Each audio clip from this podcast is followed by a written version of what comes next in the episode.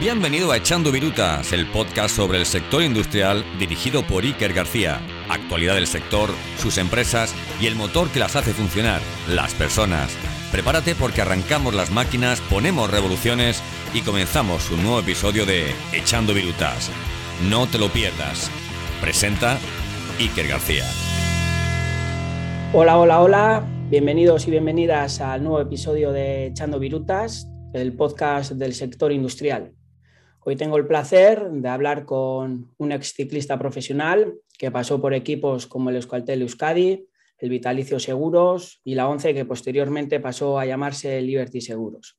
Fue quinto en el Tour de Francia y llegó a vestir el maillot amarillo. Segundo en la Vuelta a España, en la cual llegó a ganar dos etapas y que además consiguió la medalla de bronce en un mundial de contrarreloj y participó en los Juegos Olímpicos de Atenas. Casi nada, Posteriormente, una vez se bajó de la bici, se montó en el coche para ser el director deportivo del Escualtel Euskadi y aprovechó para sacarse INEF. Hace unos años montó su empresa enlazando el deporte y el sector industrial. Aunque muchos ya lo conoceréis, hablo nada más y nada menos de Igor González de Galdeano. Hola Igor, ¿qué tal estás? ¿Cómo hemos empezado el año? Bueno, pues, pues poco a poco, bueno, como siempre, yo creo que todos empezamos poco a poco, pero rápido, aunque sean dos palabras que, son, eh, digamos, contrarias, pero, pero bueno, pues empezando con mucha ilusión y ganas. Eso es, eso, ilusión, ganas, que, que no queden. Hace tiempo que dejaste de correr, ha llovido desde aquella época, ¿no? ¿La echas de menos?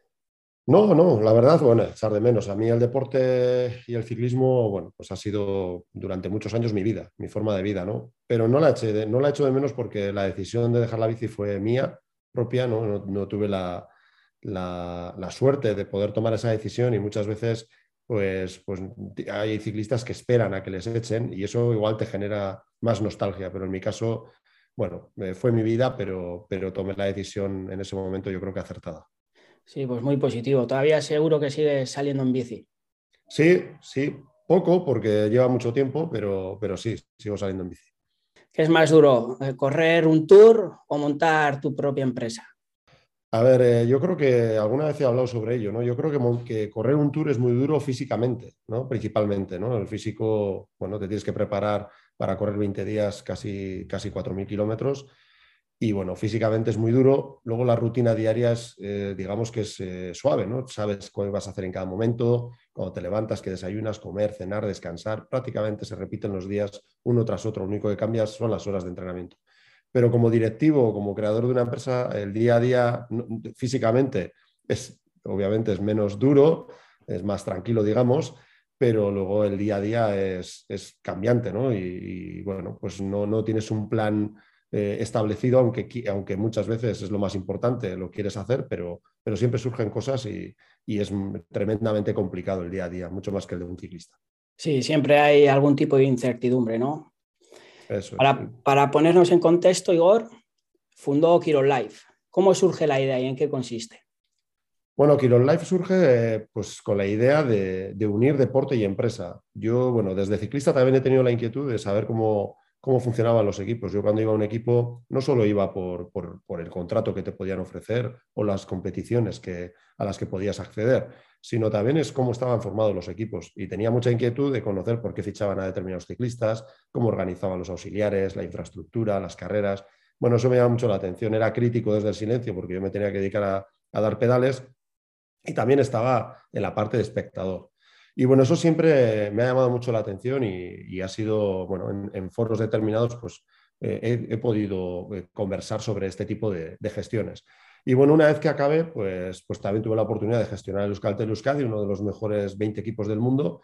Y bueno, eso me dio una serie de ideas y de experiencias y dije, ¿por qué no eh, conceptualizar todas mis experiencias como deportista y como directivo y poder trasladarlas a las empresas como enseñanzas? Y bueno, estoy en un periodo, periodo de formación como es normal y bueno, creo que, en un camino generé Kiron Life pues para ello, para traer del mundo del deporte valores y actitudes al mundo de la empresa. Puesto que en, tu misma empresa colaboráis con diferentes compañías, ¿no? Como pueden ser Ceraticid y el grupo AIS. Así es. Sí, bueno, eh, se, colaboro con más. Pasa que el proyecto más importante en este momento eh, y que más ilusión me hace es el proyecto Machine in Cycling, que comenzó Cerati City Ibérica en 2019.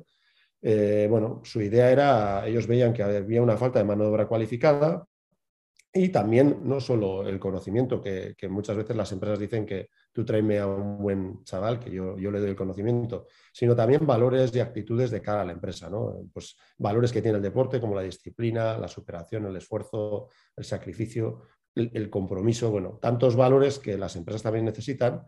Y bueno, pues eh, pensamos en crear eh, un proyecto que uniese eso. Entonces, bueno, se generó Machine in Me Cycling, que que se hizo en inglés porque quiere ser un proyecto internacional, se hizo a largo plazo. Y bueno, a mí me ilusionó muchísimo porque a mí también me ayudaron, cuando hice IBEF, como bien has dicho, pues me ayudaron los profesores a poder sacar la carrera adelante. Sin su ayuda hubiese sido muchísimo más difícil y creo que cuando un deportista eh, dedica eh, sub-20, dedica 20 horas a la semana a entrenar, pues hay que entender que esa situación que vive él de dedicación pues tiene que ir acompañada por, por, lo menos por una empatía por parte de, las personas que estamos alrededor de ellos y que puedan desarrollarse también en sus estudios. Sí, lo bueno que tú ya has vivido esa experiencia y puedes transmitirlo. Y como bien dices, con todos esos valores que aunan el deporte y poder trasladarlos a la empresa. ¿Qué tipo de ciclos estudian los, los eh, alumnos, los ciclistas que posteriormente pues, pasan a, hacer prácticas, entiendo, y además de ir a trabajar dentro de lo que es la empresa. Eso es bueno. Se han unido dos empresas.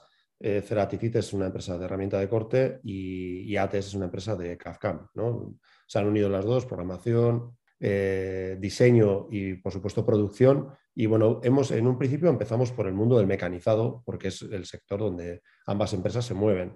También ATS al entrar empezamos también con mecatrónica y luego nos dimos cuenta que había muchos chavales que, también estudiaban administración, calderería, soldadura y decidimos ayudarles a todos, ya que eh, los clientes de ambas empresas eh, también tienen otros, otros ámbitos y podíamos acercarles. Al final este, este proyecto que nace desde la responsabilidad social corporativa de ambas empresas es un proyecto que intenta colaborar con las, las entidades como son las escuelas de formación profesional que, impulsan todo esto y nosotros somos colaboradores, impulsores. Les acompañamos en este, en este camino.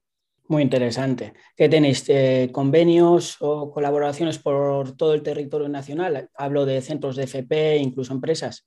Así es, bueno. Eh, nosotros tenemos que, como entidad pequeña, al final somos, eh, como te he dicho, un pequeño impulsor, necesitamos de las escuelas de formación profesional, de las empresas, para poder desarrollar este proyecto hacemos pues un poco de comerciales también, ¿no? Mostrar el proyecto y, sobre todo el objetivo de este proyecto es dar visibilidad a una industria que en un principio, bueno, pues tiene una imagen un poco de, pues, eh, por ejemplo, el mecanizado, pues de que es un, es un, mundo sucio, donde tienes que ir con buzo, etcétera. Bueno, mostramos la realidad, ¿no? Está cambiando todo mucho, las máquinas están evolucionando muchísimo, la cuarta generación, digamos, en la industria 4.0 ya hablaríamos de la 5, aunque todas van adaptándose poco a poco, pues hay que ir enseñando todo eso, mostrando que hay más que médicos, profesores y, abogados, que hay una industria que necesita a los jóvenes y que tiene que ser atractiva y, es lo que procuramos que sin esta industria eh, no podemos seguir avanzando, ¿no? puesto que el mecanizado abarca, abarca todo.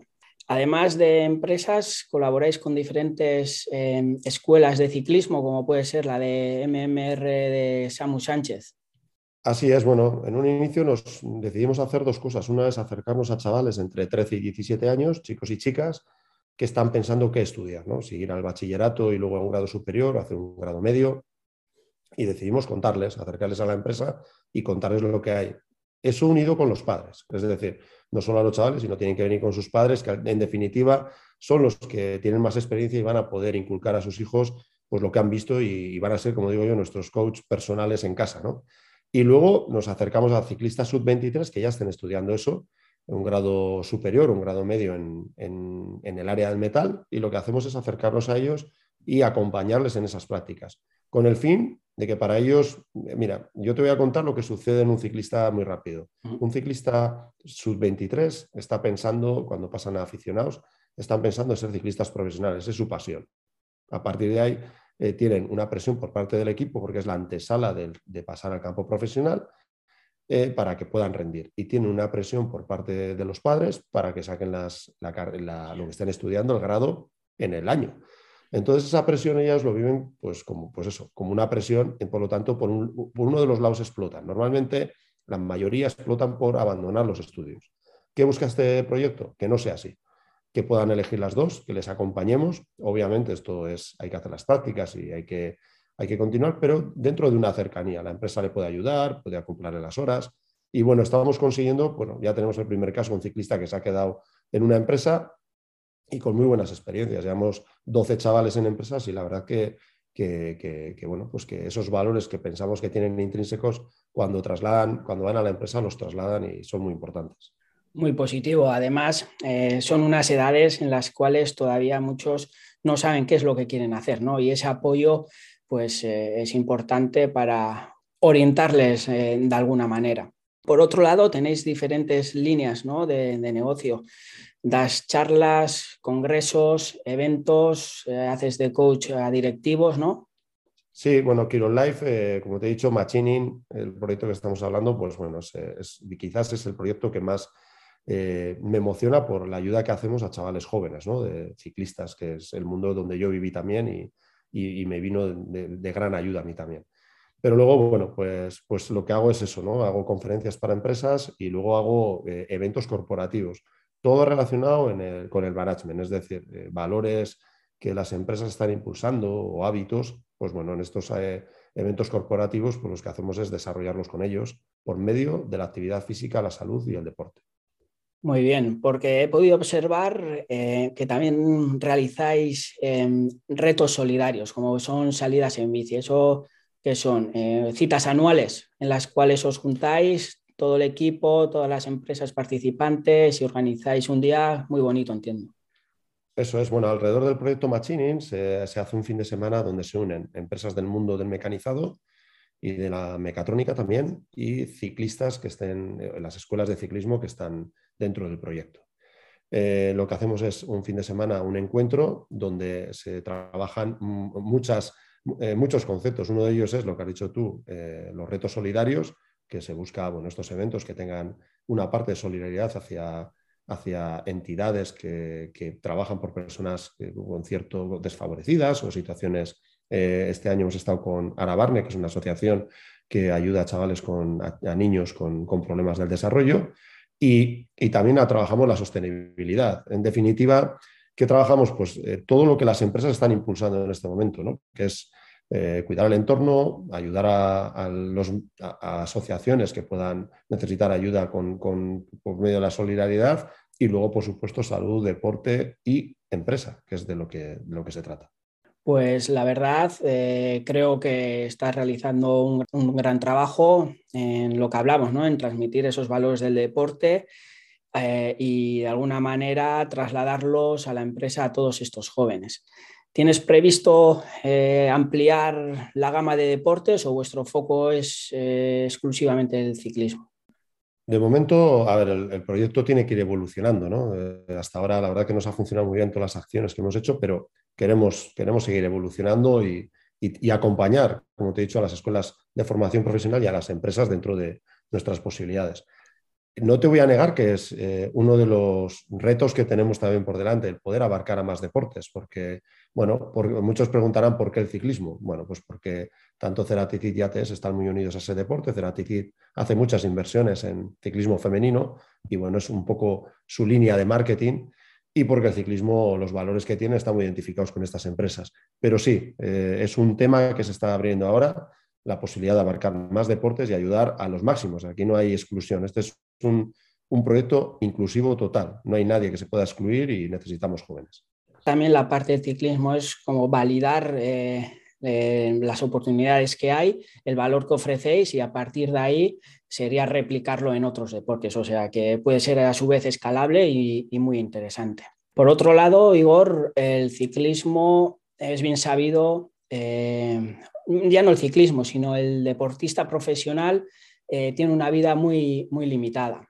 Muchos deportistas de éxito pues ganan mucho dinero, llevan una vida de tren altísima Cuando llega el fin de su carrera, muchos de ellos, una gran cantidad, o se arruinan o, de alguna manera van por mal camino. Por eso que lo que está realizando con los jóvenes es, pues bueno, eh, orientarles y, que vayan eh, centrados, ¿no? De saber lo que les espera después de, ya sea lleguen al nivel profesional o no, pero que bueno, que la vida tiene, es limitada, la vida del profesional, y que, y que bueno, va más allá de lo que es el deporte.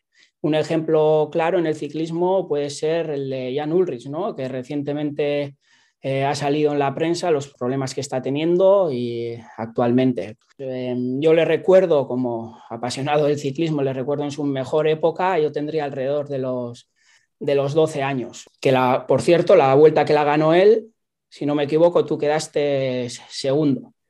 así es. Eh, era fuerte, no se, levantaba, no se levantaba del sillín. ¿eh? Así es, así es. Un, gran ciclista, sí, eso es.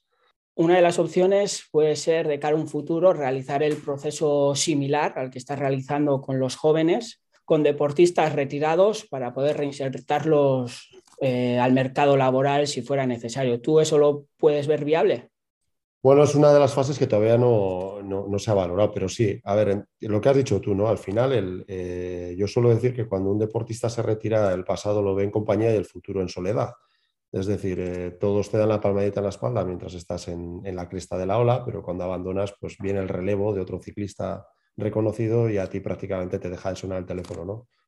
Se, sucede el, concepto de los que hablan del teléfono roto, ¿no? Que no, funciona. Incluso yo puedo contar que cuando dejé, a mí en, el caso del ciclismo no fue, pero cuando fue, dejé de ser directivo de Euskaltel Euskadi, manager general, eh, había veces que miraba el teléfono porque pensaba que estaba roto. No llamaba nadie, ¿no? Y, anteriormente, siendo manager, pues es una locura. Por lo tanto, todas esas cosas hay que saber vivirlas, hay que saber eh, digerirlas y no todo, gestionarlas y no todo el mundo, ¿no? Es capaz de gestionar esas situaciones de, frustración, en definitiva, y de, abandono que un, deportista o un ex deportista siente. Pero pasa lo mismo con los directivos. ¿eh? Un gran directivo le pasa igual. Yo estoy convencido que más de uno mira el teléfono a ver si, está, si tiene pila. Entonces, bueno, como has dicho, la reinserción de, estos eh, ciclistas es muy importante. Muchas veces los equipos, muchas veces no, hasta ahora, los equipos profesionales se olvidan del después de un ciclista. Eh, está claro que le pagan su salario, cumplen todas sus, condiciones, pero un ciclista cuando termina su carrera deportiva dentro de un gran equipo, pues el equipo debería de preocuparse por lo menos de cómo va a encauzar ese deportista, como hace la NBA y, otros, y otros grandes, eh, otras grandes ligas. Por lo tanto, un trabajo muy importante que hacer, como has dicho tú, y que, que todavía está por hacer, no, no, se hace como tal. Ya aprovechando que hablamos del ciclismo, em, ¿cómo ves el ciclismo actual? ¿Crees que seguirá el poderío de Pogachar y, y Roglic o, crees que va a salir alguno a nivel nacional que, que pueda plantarles cara? Bueno, yo creo que Pogachar, por, bueno, la historia se repite, ¿no? Siempre salen grandes ciclistas y, este es uno de, los, de, ellos, ¿no? Es periódicamente sale un, gran campeón y, bueno, ¿qué, tiene a favor Pogachar? Pues que es joven. Por lo tanto, yo creo que salvo que, se, que como hablamos, la fama le, le tuerza, pues será un ciclista que lo tengamos para años y que será uno de los grandes del ciclismo internacional. Eh, Roglic, bueno, en contra que tiene, pues que es mayor, más mayor, por lo tanto los años no pasan en balde y aunque pueda seguir teniendo un buen rendimiento, aparecerán por detrás ciclistas jóvenes como Ayuso, puede que se habla de él, o, otros ciclistas a nivel internacional que le vayan poco a poco cogiendo rueda. Por lo tanto, Pogachar para el futuro, presente futuro y, el otro, y Roglic, pues tendrá que ir año a año, poco a poco. Para acabar, dos preguntas que suelo hacer a todos los invitados, Igor. ¿Cuál ha sido tu mayor éxito y tu mayor error eh, a nivel profesional, ya sea hablando de ciclismo o a nivel empresarial? Mi mayor éxito, sin duda alguna, fue ser líder del Tour de Francia. Para mí ha sido una de las experiencias que no, que no olvidaré. Eso es como ganar todos los días, ¿no? De hecho, como, como, sabes, pues solo hay 12 ciclistas españoles. Parece mentira, ¿no? Con todos los que han ganado, pero que hayan portado el maillot solo hay 12. Por lo tanto, es un maillot muy preciado y muy difícil de, de poder portar. Y mi mayor error como ciclista, mira, el mayor error que cometí es sprintar antes de tiempo en, una carrera que acababa la Vuelta al País Vasco, que acababa aquí en, mi ciudad, en Vitoria, y me ganó Duclos Lasal, 20 años mayor que yo. Esa, esa fue, como me dijo Laudelino Cubino, que no se me olvidará nunca, no puedes estar contento, chaval, porque has perdido y has perdido una gran oportunidad y así fue. Si hubiese ganado aquella, aquel fue un gran error, porque si hubiese ganado, hubiese sido con 20 años líder de, la Vuelta al País Vasco y en mi, ciudad. Hubiese supuesto, bueno, un gran. Y no volvió el mayote nunca más. Bueno, pero luego siempre se, se, aprende, ¿no? De esos errores que seguro te forjaron para luego conseguir ese, ese maillot. Aquí en Eibar eh, está, está la Euskal Bicicleta, ¿no? En la cual, pues, por supuesto que yo te veía subir a Rate. Y nada, eh, te quiero agradecer el que hayas participado en Echando Virutas para dar a conocer un poco lo que hacéis desde Kiro Life. Por otro lado, pues bueno, el mundo de la empresa, yo como emprendedor también veo que es como el ciclismo, nos aparecen montañas que tenemos que superar y para ello tenemos que pedalear con determinación y constancia para cumplir los objetivos. Así que, Igor, eh, seguimos en contacto y te deseo muchos éxitos. Así es, como has dicho tú, el deporte y la empresa nunca han estado tan cerca, así es. Muchas gracias. Un abrazo. Vale, es que ricasco. Hasta aquí el episodio. Espero que os haya sido de interés, igual que ha sido para mí. Ha sido muy gratificante y enriquecedor escuchar a Igor, sus experiencias vividas como ciclista profesional y su nueva andadura como empresario, realizando un match entre deportistas y la empresa. Pedalada pedalada, ha sido generando contenido en el podcast Echando Virutas sobre el sector industrial. Entre todos formamos un pelotón para llegar a toda la industria. Por ello, activa las notificaciones, recomiéndalo, compártelo y nos vemos en el próximo episodio. Me despido con una frase de Albert Einstein. La vida es como andar en bicicleta. Para mantener el equilibrio tienes que seguir moviéndote.